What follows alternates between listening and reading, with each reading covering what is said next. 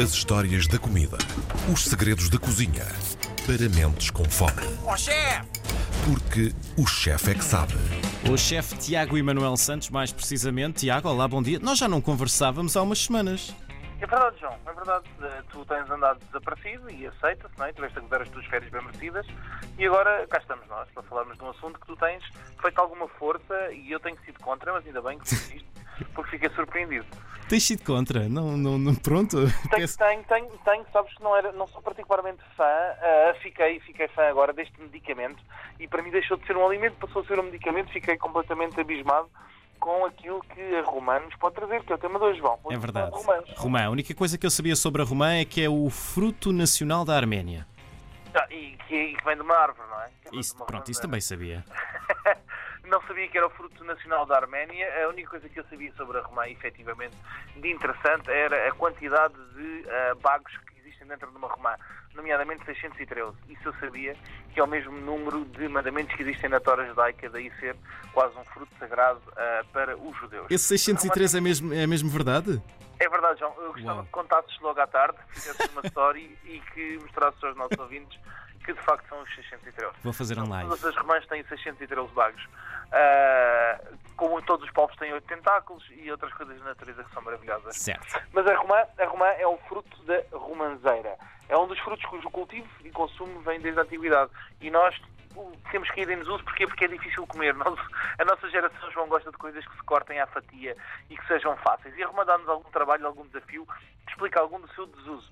Ah, ela é originária do Médio Oriente e da Ásia Menor, mais concretamente da região do Irão, e era domesticada há mais de 2 mil anos antes de Cristo. Portanto, estamos a falar de há 4.020 anos atrás já se domesticava romãs. Para os gregos simbolizava a fecundidade, a deusa Afrodite adorava, adorava romãs e era oferecida em sua homenagem, já que era a deusa do amor e a romã dizia-se que teria que ter destrezas de lábios, portanto comer a romã seria como estar a fazer, a perpetuar um beijo.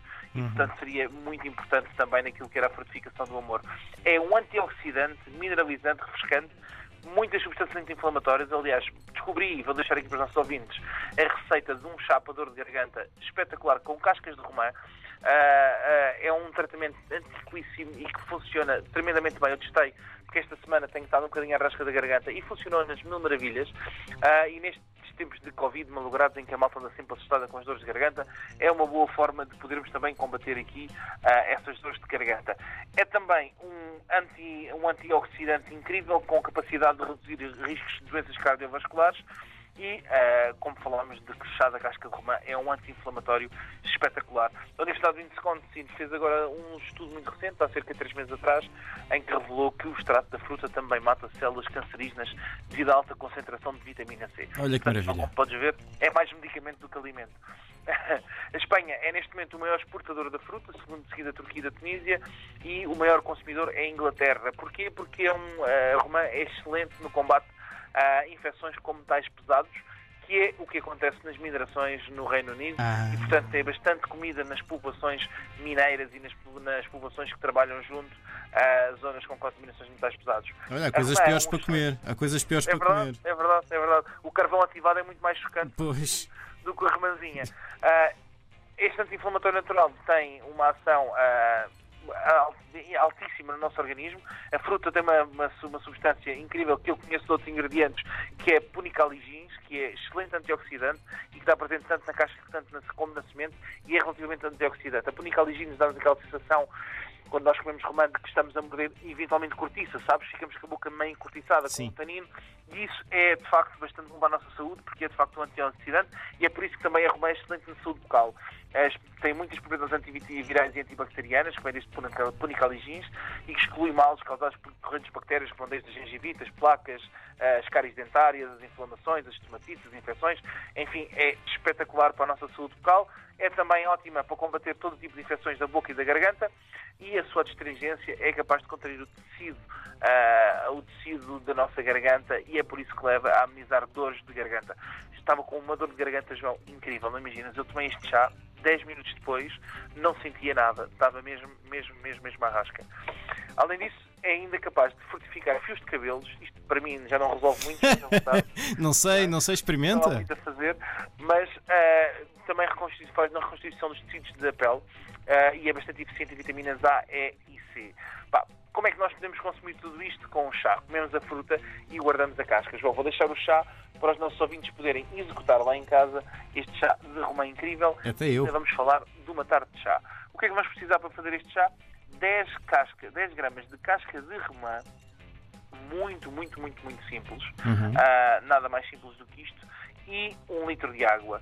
Fervemos o nosso, a nossa romã com um litro de água, deixamos arrefecer e podemos colocar no nosso frigorífico e depois consumirmos a gosto, a temperatura um bocadinho mais fresca, isso também é bom para a inflamação na garganta, ou ah, ainda morno, o que não é tão conveniente para a inflamação, mas ainda assim contém as suas propriedades antibacterianas. Para acompanhar este chazinho, João, o que é que eu achei por bem? Achei por bem trazer uma tarte de romã. Ah, eu Ah, adoro tartes. Eu acho, acho que seria uma boa combinação e como eu sei que tu gostas muito de tarte, achei que seria uma boa, uma boa, uma boa solução. O que é que vamos precisar? Vamos precisar de duas chávenas de farinha, portanto basi- basicamente 440 gramas de farinha para fazer a nossa massa, mais dois ovos, 200 gramas de açúcar e 50 gramas de manteiga. Vamos amassar esta massa toda numa tigela, portanto isto é uma massa quebrada, durante alguns minutos, sem darmos muita elasticidade e depois deixamos repousar 30 minutos no frigorífico. Após esse tempo, espalhamos na nossa tarteira, untada com manteiga e um pouco de farinha e reservamos.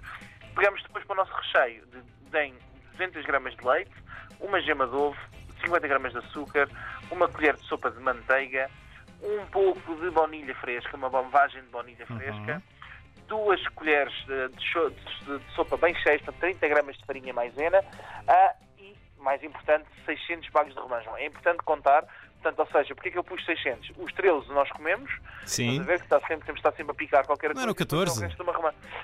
uma romã inteira. Não, 613. 613. Ah, pronto.